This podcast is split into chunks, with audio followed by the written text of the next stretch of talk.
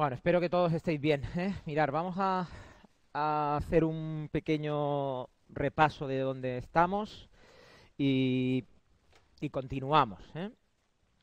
Si no pasa nada, antes de seguir, nos quedarían solamente dos exámenes, corregidme si me equivoco, dos exámenes online. Nada más, sería el de esta semana y el de la semana que viene. Si no me equivoco, ahí cerramos todos los contenidos que quedan hasta ahora. Eh, que sería evaluación, enseñanza de los deportes y luego quedaría evaluación y currículum. ¿eh? ¿Puede ser? ¿Puede ser? Sí, esos son los dos, los dos grandes bloques que nos quedan y sería distribuido entre esta semana y la semana que viene. La última semana, es decir, el último seminario que será presencial, en teoría, acordaros que en el máster era primero y último presencial y los demás online. Entonces, el, último creo que está reservado por ahí un aula y si no lo pediré, será presencial y donde haremos un resumen de toda la programación. Es decir, empezaremos desde el principio hasta el final con la intención de poder recoger eh, pues algunas dudas que tengáis y para aquellos que no se hayan puesto todavía, pues eh, la posibilidad de poder retomar. ¿Vale? Hasta ahora hemos estado trabajando toda la programación.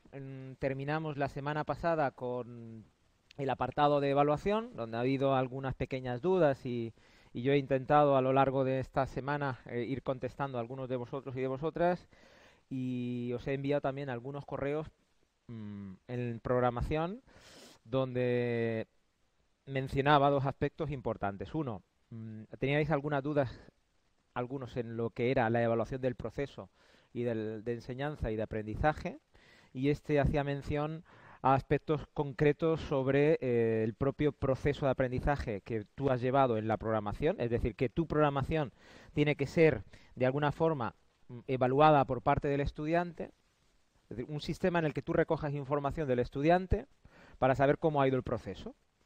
Y luego tú mismo también tener un sistema de autoevaluación y por lo tanto yo os he mandado un correo donde os decía algunas posibilidades para poder eh, evaluar lo que es el proceso de enseñanza y el proceso de aprendizaje. Algunas otras dudas ha aparecido con algún estudiante que decía, oye Juan Antonio, las actividades de evaluación de refuerzo y de ampliación mmm, no las estuvimos viendo. Sí que las vimos, os recuerdo, porque las estuvimos viendo en las actividades de aprendizaje. ¿eh? que habían como dos bloques que tenían que ver con actividades de aprendizaje de refuerzo y actividades de aprendizaje de eh, ampliación de conocimientos. Entonces, bueno, pues ahí podríais aprovechar ese apartado que estuvimos viendo en, en, el apartado, si no me equivoco, 6.2 y que habla un poco de, de, ese bloque de las actividades de, de refuerzo y de, y, y de ampliación. Y luego, una duda que he aclarado también a nivel general es bueno, como os dije, diseñar las unidades didácticas y en el apartado relativo a la evaluación dejarlo de momento, ¿no? Entonces, os recuerdo que en ese apartado tendría que aparecer como mínimo los criterios de evaluación, ¿de acuerdo? Pero no, no os pongáis a contar los criterios de evaluación. ¿eh? No, no, no, los escribáis, sino numerarlos. Si tenéis, imaginaros que tenéis primero. Lo primero tiene ocho eh, criterios de evaluación. Bueno, pues de los ocho criterios de evaluación, ¿con qué criterio tiene que ver esa unidad didáctica estáis diseñando? Con el 1, con el 4 y con el 7. Esto, esto es lo que, lo que yo pondría ahí. Yo hablaría también ahí de los principales instrumentos de evaluación que vais a utilizar en este, en este bloque y ahí solamente los mencionaría. Es decir, mencionar el instrumento, no contéis nada. Y luego os añadía que lo ideal es que en, en este apartado o paralelo o subyacente a este apartado, ya lo estuvimos viendo en, la sesión anterior, que indiquéis los indicadores de logro. ¿eh? Os recuerdo los indicadores de logro que se convertían como en subcriterios de evaluación que permitía poder finalmente evaluar las competencias adquiridas por parte de los estudiantes. Entonces, ahí es donde cabe que vosotros metáis los indicadores de logro de cada unidad didáctica. Y esta sería la parte que cerraría lo que tiene que ver con la evaluación en la unidad didáctica. Yo no hablaría en ese bloque de tipos de evaluación, no hablaría de las fases de evaluación, ¿eh? porque en teoría pues ya lo habéis contado en este apartado bloque 7 donde habéis profundizado en ello, ¿no? Y os recuerdo una vez más, muchos de vosotros estáis, estoy revisando las programaciones que estáis llevando a cabo y en el apartado de, de, mm, evaluación estáis volviendo a contar otra vez la teoría. Acordaros que vuestra programación no es un libro de volver a recordar qué es una evaluación inicial, qué es una evaluación, eh, una heteroevaluación, qué es una, eh, pues por ejemplo, en qué consiste la, evaluación sumativa. Tenéis que ser lo más específicos posible, ¿no? Y estoy viendo que en este apartado que habéis copiado casi literalmente lo que aparece en la guía que os he facilitado. Entonces, eso no, no está mal, está bien, pero yo buscaría la forma de hacerla más específica a vuestra programación. Entonces, ¿cómo hago o cómo diferencio una programación de las de todas de la mía? Pues una variable muy buena sería ejemplificaciones que os permita en cada apartado poner algo que se diferencie de otra programación. Por ejemplo, cuando decís los instrumentos de evaluación que vamos a utilizar son estos. Y podéis poner, como por ejemplo en la unidad 4, que para evaluar la técnica de voleibol vamos a medirlo a través de este instrumento. Como no os cabe ahí, ¿dónde va a quedar? Entre paréntesis, anexo número 4. Y en el anexo metéis los instrumentos. Entonces, presentáis una diferenciación de, otra que pueda seguir la misma estructura y que de alguna forma personalizáis ¿eh? vuestra forma de, proceder. Y esto sería un poco lo que, lo que destacaría yo de esta última parte respecto a evaluación. ¿Mm? ¿Alguna duda aquí o en casa? No tenéis dudas, todo está ok. La cámara no se ve. Oye ahora, ahora sí, ¿no? Perdonar, creo que se había ido. ¿Está oyendo, por favor? Gracias. Perdonar que estábamos aquí hablando y se nos había ido. Se ve que al, separarme se, se, desconecta esto. Estábamos hablando del caso particular de una estudiante que, que tiene problemas claramente de, de, de autoconcepto. ¿eh?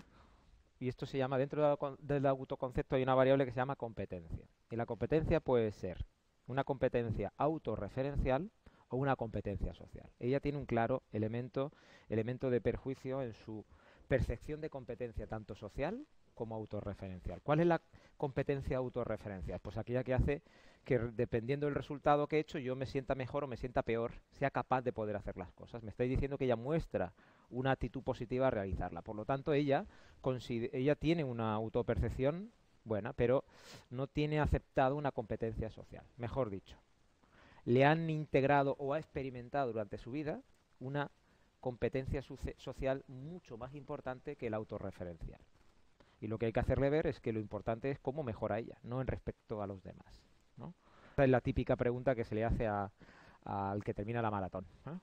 No le preguntan cómo te ha ido, sino qué tiempo has hecho. ¿no? Esto se llama medir su competencia social. ¿no? Entonces, quien no la tiene superada y no te ha ido bien, dices, uff, te vas hundiendo. Conforme te van preguntando, te vas hundiendo, te vas hundiendo. Entonces ya no quieres ver luego nadie por la calle. Es como cuando el equipo de fútbol pierde y sales a la calle y si eres futbolista de primera división te van preguntando o te van machacando cada vez, ¿no? Pues bueno, pues este es el mismo efecto. Con ella lo que habría que hacer es primero una autocompetencia percibida, ajustada a su realidad, que la entienda, y luego trabajarle el que no vale compararse con los demás.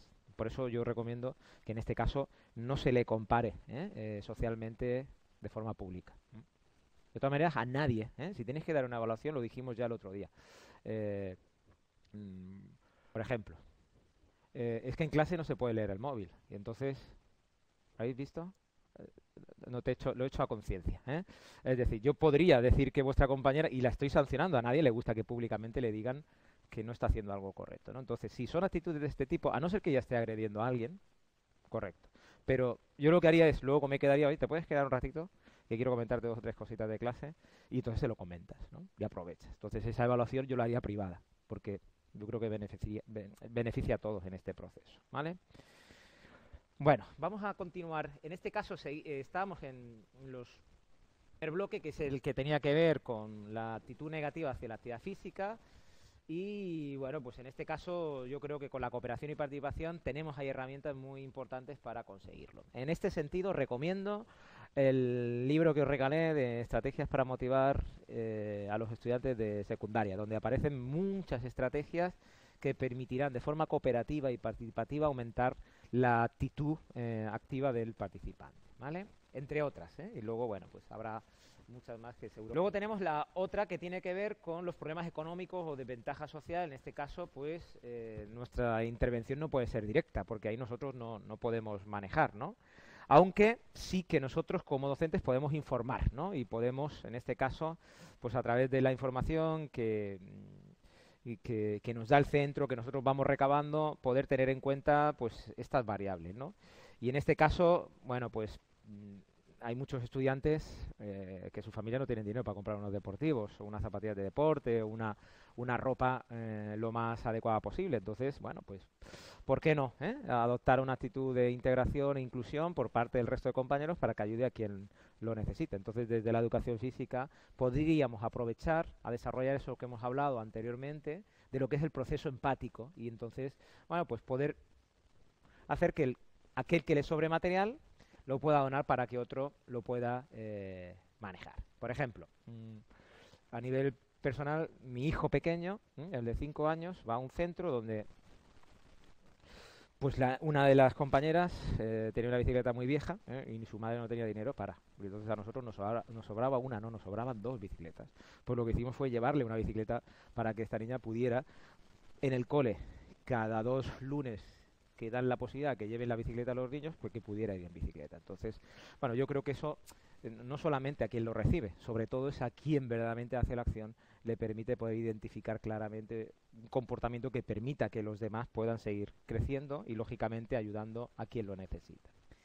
Y luego, pues aquellos alumnos o estudiantes con una capacidad motriz menor o mayor, ¿no? Aquí es donde estarían los senegaleses de vuestro compañero, ¿eh?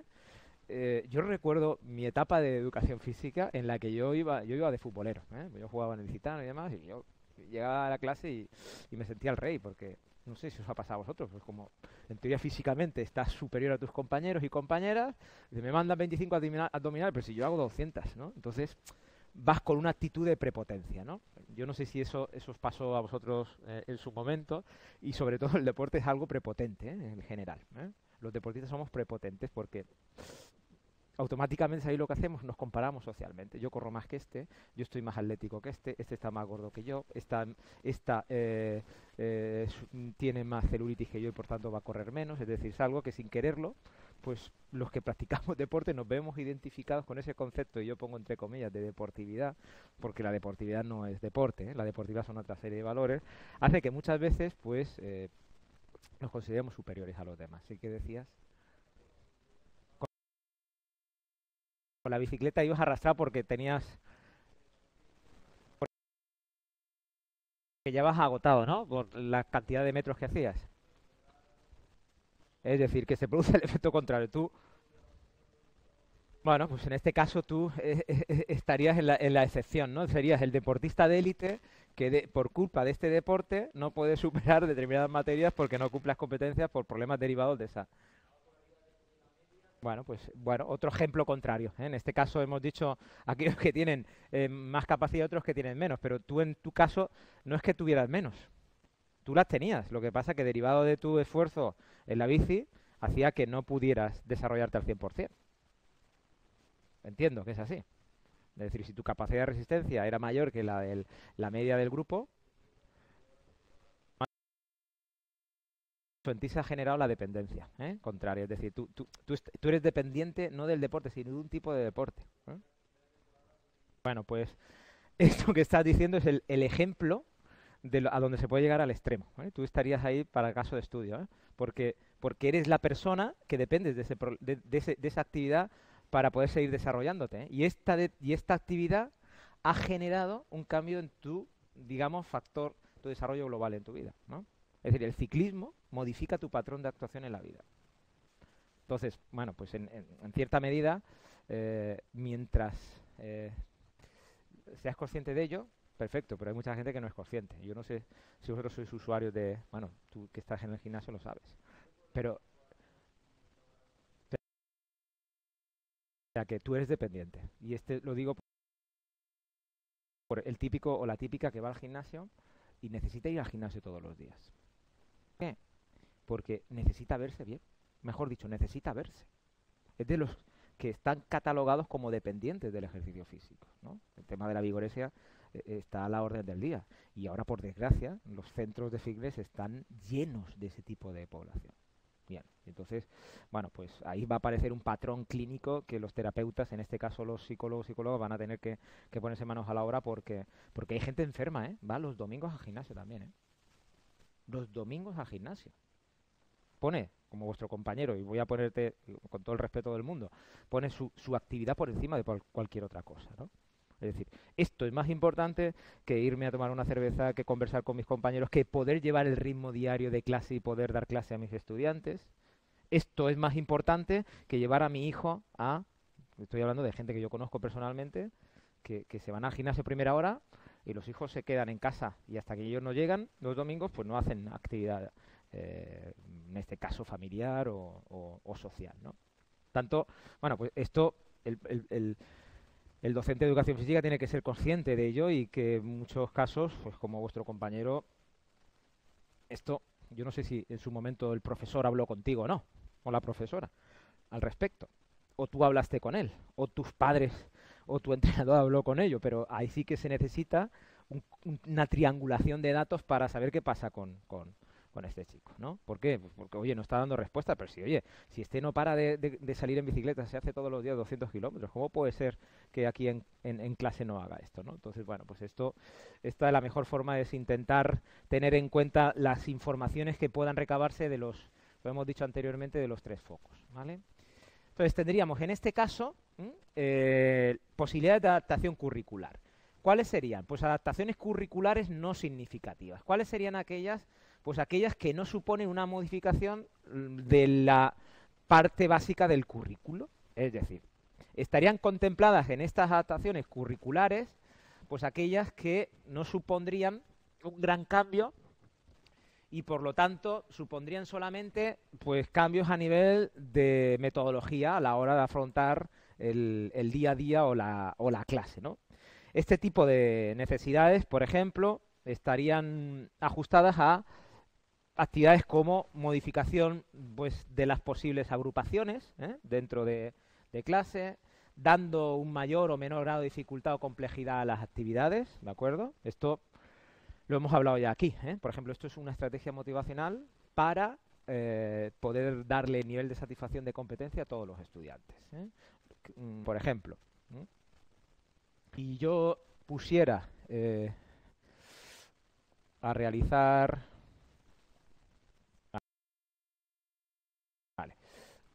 unos saltos eh, con unos determinados obstáculos a una determinada altura y observo, después de, ponerlo en práctica, que de los 15 estudiantes solamente han saltado 6, ¿qué me está pasando? Si de 15 estudiantes solamente 6 saltan estos obstáculos, bueno, imaginaros, segundo de eso. ¿eh? Yo pongo unos obstáculos, y estoy observando que solamente han pasado 6 de 15. En este caso, eh, solamente han pasado aproximadamente un 25%, ¿no? ¿Qué sucede? Pues que esta tarea, mejor dicho, la dificultad de esta tarea está suponiendo tal nivel de competencia o exigencia para el grupo que mm, de alguna forma no van a poder cubrir esa necesidad de competencia. ¿Os acordáis que es necesario que el grupo, la persona, mejor dicho, nosotros nos necesitamos sentir competentes haciendo las cosas? Si no nos sentimos competentes, vamos a abandonar ¿eh? en el tiempo esa actitud. Por lo tanto, ¿qué haría yo? ¿O qué haríais vosotros? Venga, solucionármelo. el nivel de dificultad para quién? ¿Para todos? ¿Y qué pasa con esos seis? Entonces. Es decir, una opción podría ser dos circuitos, uno más bajo y otro más alto, ¿no?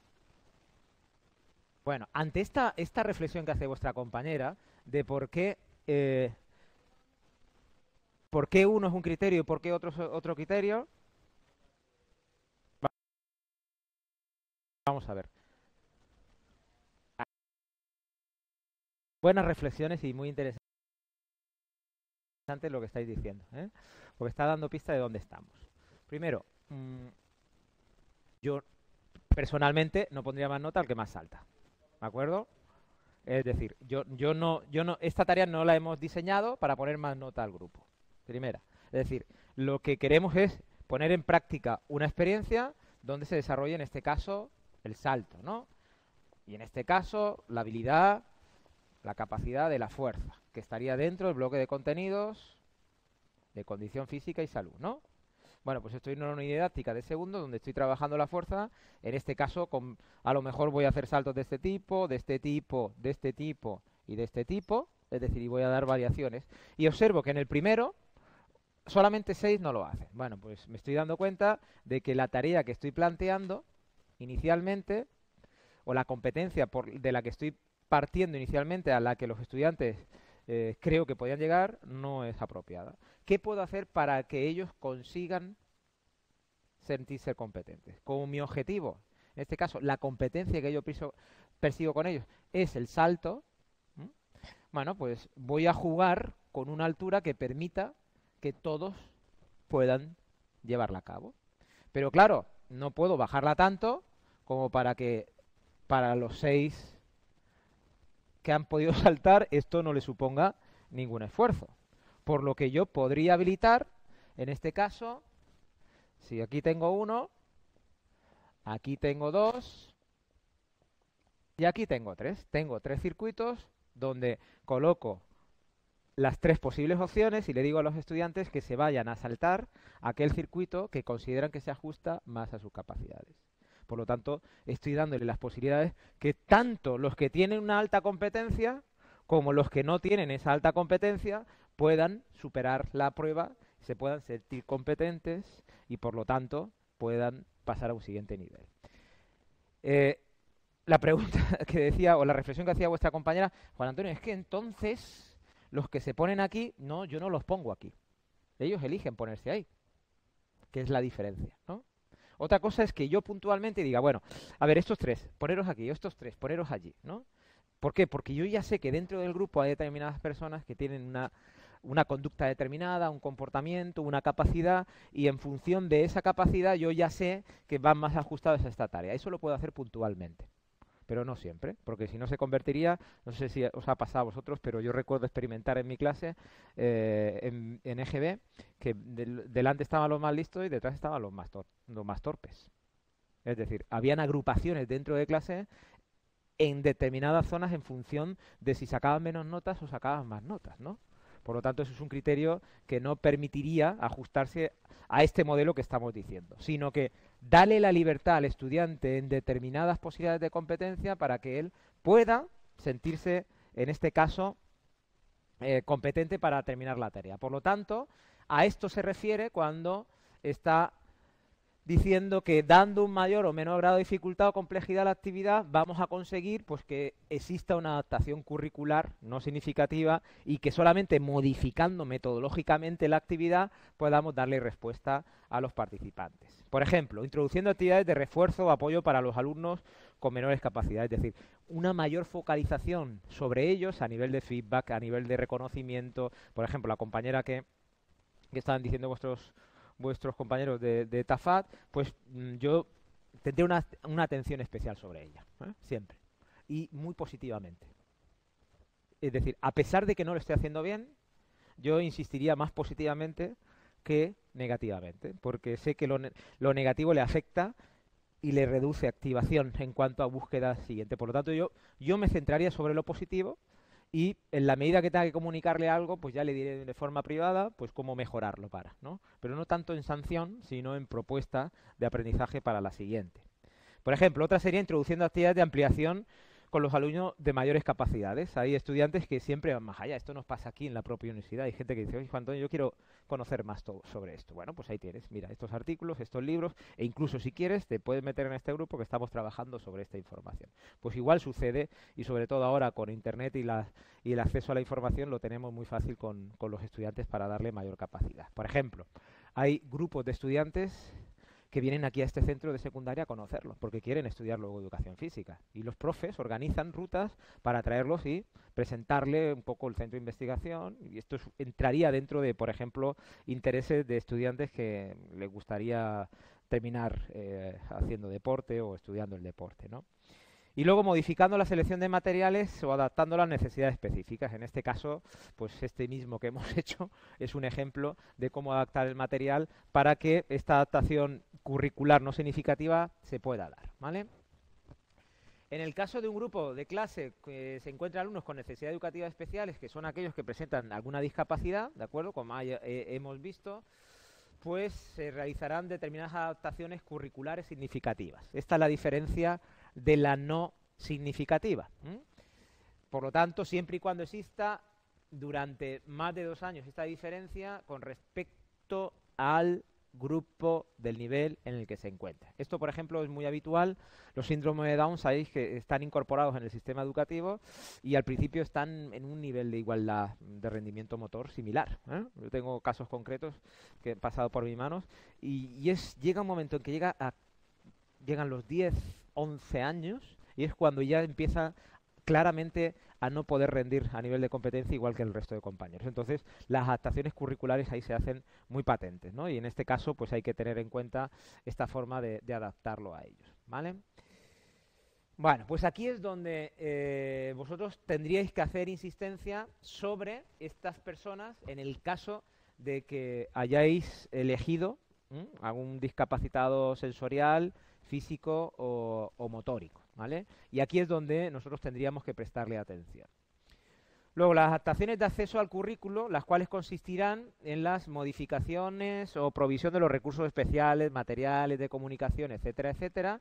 Y en este caso son necesarios fundamentalmente para alumnos con una discapacidad sensorial. Por ejemplo, es muy típico, aquí hemos pasado una experiencia con un compañero vuestro que terminó graduándose, donde el año anterior se mandaba a la ONCE a que eh, elaboraran su material para que a través de Braille pudiera leer lo que el resto de compañeros podían leer con los apuntes en PDF que se facilitaba al, resto de estudiantes. Por lo tanto, esta es una adaptación que con un año de antelación se preparaba, con el, nos comunicaban a través del vicedecanato a los profesores y teníamos el material preparado para que al año siguiente él lo tuviera y pudiera, ¿eh? de alguna forma, ir al mismo nivel que sus estudiantes, por lo menos de lectura. Esto es una adaptación de acceso al currículo, al material, ¿no? Para que eh, pudiera llevarlo. En estos casos, por ejemplo, en nuestras unidades didácticas la propuesta es que cuidemos pues las adaptaciones a los espacios, ¿vale?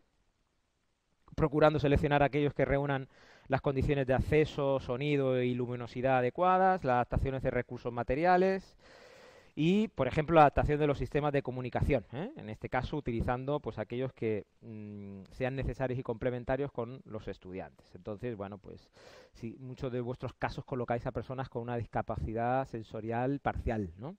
Entonces, bueno, pues sistemas que permita el que a lo mejor si para un estudiante se lo das en una 4, para estos que se lo des en una 3. ¿eh? Por ejemplo, ha habido otros casos de estudiantes aquí con una discapacidad sensorial una ceguera parcial y los exámenes eran en, A3 ¿eh? en vez de ser en A4 por la necesidad que tenían para eh, no poder focalizar la atención en, un tamaño menor de un determinado mm, tipo de letra. ¿vale?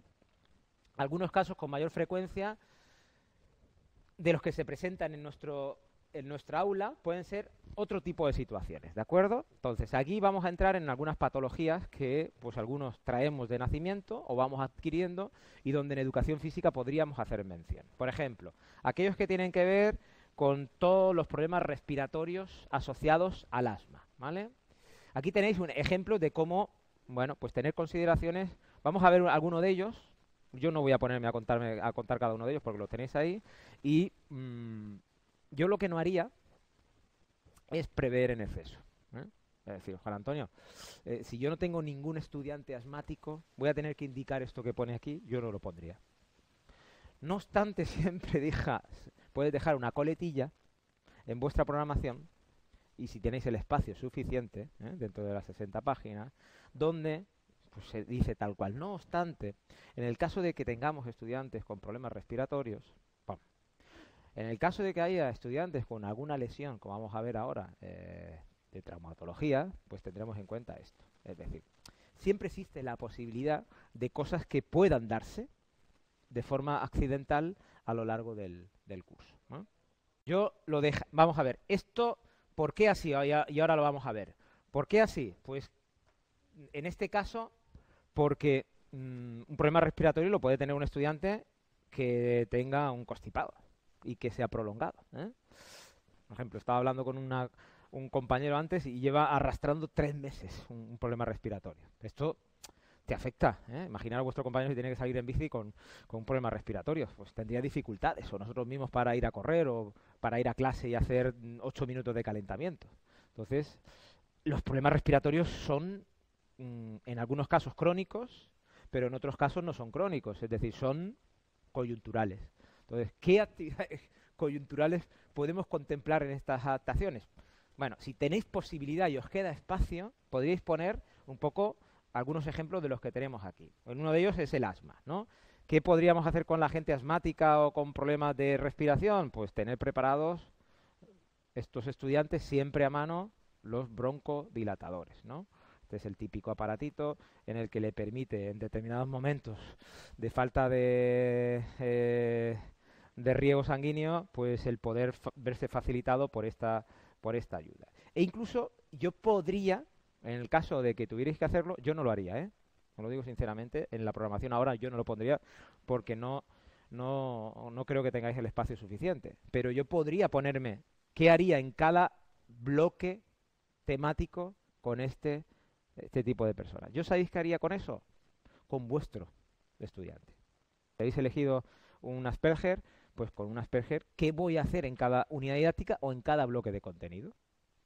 Si yo he cogido un síndrome de Down, pues cuando aborde el bloque temático de actividades del medio natural, ¿qué voy a tener en cuenta en las adaptaciones con este? Entonces, es una forma muy sencilla de poder hacer específica mi programación con este, esta persona que en teoría habéis elegido eh, vosotros. ¿vale?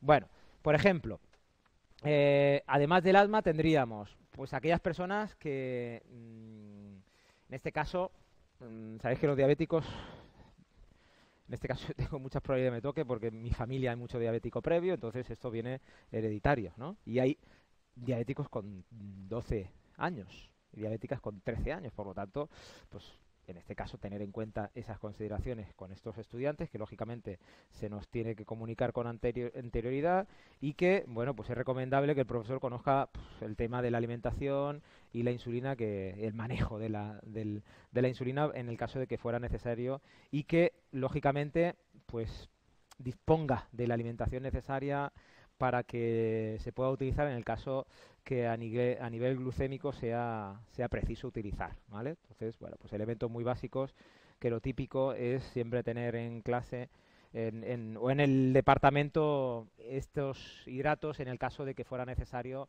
utilizarlos. Otras podrían ser los de sobrepeso, ¿no? ¿Eh? En este caso, sobrepeso obesos, ¿no? Porque ya sobrepeso Mm, cualquier persona, vosotros os veo no tenéis sobrepeso, pero yo me peso, ahora mismo estoy con sobrepeso, seguro. ¿eh? ¿Por qué? Porque es difícil que por mi estructura ósea yo consiga un, un, normopeso dentro de la normalidad. Entonces, casi el 90% de la población está en sobrepeso. ¿eh? Si nosotros vamos a las estadísticas eh, nacionales en comparación a, las medidas altura y peso, estaríamos casi siempre Mm, en, este indicador. Por lo tanto, yo aquí haría mención sobre todo, más que a los de sobrepeso, a, las personas obesas. Entonces, en el caso de que tengáis una persona obesa o varias personas obesas, y cada vez son muchas más las que nos aparecen en, secundaria, pues eh, bueno, pues qué medidas a nivel excepcional nosotros tendríamos que tener en cuenta, ¿vale? Y bueno, pues en, líneas generales todos lo sabéis, evitar largas eh, actividades que eh, los lleve a un agotamiento excesivo, pero sobre todo yo lo que haría con estos o con estas es incorporarlos en un programa. ¿eh? Yo lo que haría es que el propio centro propusiera un programa especial para este tipo de población y que le ofreciera la posibilidad de llevar a cabo un programa de ejercicio físico propuesto por el propio centro. En este caso yo creo que tendrían que ser las propias instituciones locales las que con los centros de secundaria promover acciones para que este tipo de población, junto con los padres y las madres, concienciarlos en la necesidad de llevar a cabo una actividad física habitual y poder de alguna forma pues el poner en marcha eh, programas de este tipo. ¿eh? Aquí, aquí lo hemos puesto varias como ejemplo, porque hemos llevado aquí algún modelo de investigación donde esto se ha demostrado. Es decir, hemos ido a los centros, hemos puesto un modelo experimental a prueba, donde hemos, hemos ofertado. En teoría no puedes ir directamente al de sobrepeso. Al final sí, porque es el médico o la médico la que te lo determina, ¿no? Pero lo ideal es que tú abras un programa para todas las personas y sobre todo indicando con las necesidades de mejora de cara a, la actividad física saludable y abrir un programa junto con el, con el centro donde tú ofrezcas una actividad extraescolar por la tarde dentro del centro en el que hay una persona que se va a encargar a promover pues ese tipo de actividades y que normalmente tienen que encajar con los intereses de esa población y que complementen las dos horas de educación física que se tiene a la semana. Entonces, bueno, si tienen dos horas, buscan los otros tres días. Imagínate que tienen educación física martes y jueves, pues buscan lunes, miércoles y viernes para que, bueno, de alguna forma, los cinco días de la semana esa persona tenga eh, una propuesta de, de movimiento. Entonces, ahí ha tocado trabajar mucho desde aquí con las familias, ¿no? Lo que pasa es que hay un gran problema en España y son las familias las propias familias no se, no se implican en el proceso, ¿no? Y entonces nos ha costado mucho. Por ejemplo, ahora uno de los trabajos que estamos, que estamos trabajando es en un centro, en si conocéis lo que son las comunidades de aprendizaje. ¿eh? Son, desde mi punto de vista, un con la vida real. ¿eh? Las escuelas de comunidades de aprendizaje lo que hacen es enseñar para la vida. En una escuela de comunidad de aprendizaje, todos los padres casi el 90% de los padres y madres del centro son a su vez profesores del centro. Pasan a lo largo del año todos por el centro. Es decir, la educación son problemas. El policía padre de una niña está integrado dentro de una unidad didáctica que el, cole ha diseñado teniendo en cuenta las necesidades viales que tiene que conocer. El padre que trabaja en una empresa de genética trabaja con el profesor de biología donde se tratan los problemas. Bueno, pues la experiencia que hemos tenido en educación física ha sido excepcional. Hemos tenido unos resultados durante un trimestre maravillosos en cuanto a adherencia y continuidad con la práctica. ¿Por qué? Porque hemos resuelto los problemas de la calle junto con la familia. Claro, es muy fácil cuando la familia está implicada dentro del centro, porque esto te permite asegurarte que el hijo va a hacerlo. Si el padre o la madre pasa de todo, cuando el hijo llega a casa, yo, por ejemplo, hoy tenía una discusión con mi hija, la de 14 años. ¿eh? Está en tercero y, bueno, pues tercero es el, curso. Ya la segunda evaluación y, ya no vale. ¿eh? Ya Alba ya ha dicho que ya no vale. Ya me he cabreado con ella. Me he cabreado. Pero yo soy muy paciente, pero hasta que ya... Y yo le digo, ¿qué pasa, Alba? Y dice, no, nada. ¿Cómo que no pasa nada? Y claro, ella asume que como al resto de sus compañeros no le dicen nada, pues que su padre y su madre le den la charlita, que somos unos pesados, ¿no? Y hasta la charlita otra vez, ¿no? Ya, ya, ya, ya.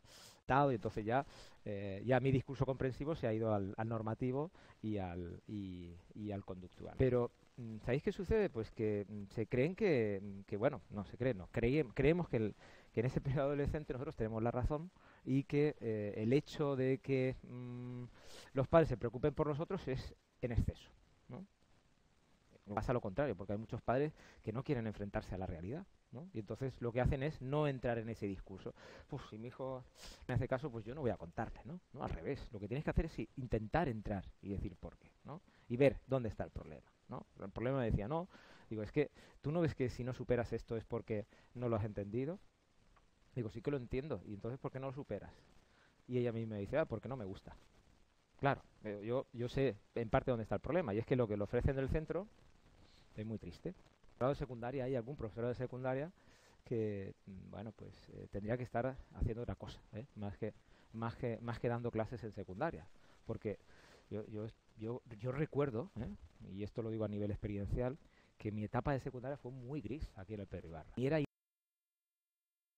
a la cárcel todos los días esto se convertía en una tarea diaria de hacer deberes cuando los deberes se ha demostrado y se está demostrando que no sirven para nada los deberes no tienen sentido si no son contextuales. Deberes es un poco lo que los que estamos, lo que yo os provoco con vosotros, hacer los deberes en clase. Aquí vamos a solucionar los problemas, poneros manos a la obra. Si hay problemas, yo me pongo con vosotros, ¿no? Y fuera, bueno, pues con otros recursos, generar que vosotros ya leáis si queréis y adentraros en ellos.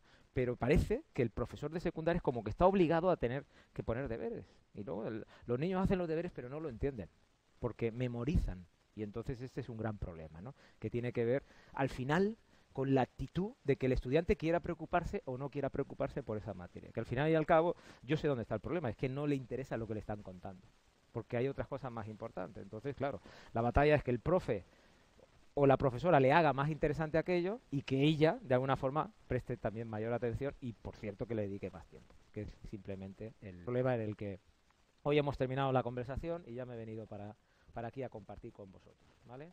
Casa de herrero, cuchillo de palo, ¿eh? Eso ya lo sabéis que eh, por desgracia o por suerte siempre eh, nos pasa, ¿eh? Entonces, bueno, quiero que sea feliz y que yo la acompañe en ese trayecto a donde ella quiera. Bueno, otro de, además del tema sobrepeso, pues yo entraría en alumnos con problemas de traumatología, que esto es muy habitual, los E15, las lesiones, bueno, pues esto ¿Qué hacemos con estos estudiantes cuando están lesionados? ¿Qué hacen en el cole donde estáis vosotros? Es decir, el que no puede moverse está en clase, pero resume la clase, ¿no? ¿Alguna otra cosa